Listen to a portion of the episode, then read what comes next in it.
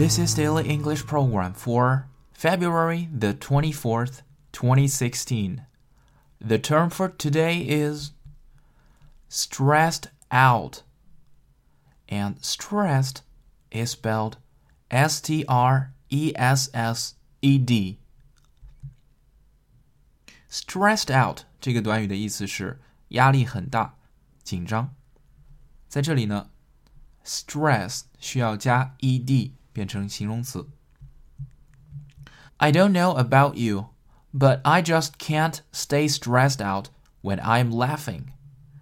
我不知道你们是怎么样，但是我在放声大笑的时候是绝对不会感到压力的。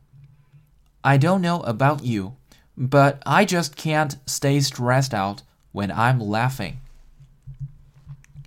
Last week, you appeared a little bit impatient, but I understand it's because you were really stressed out about your debt.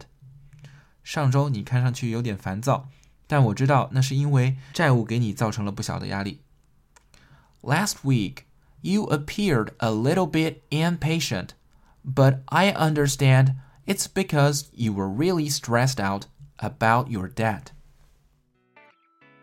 For more video series of my show, please check out my website at tubeguy.com or follow us on WeChat.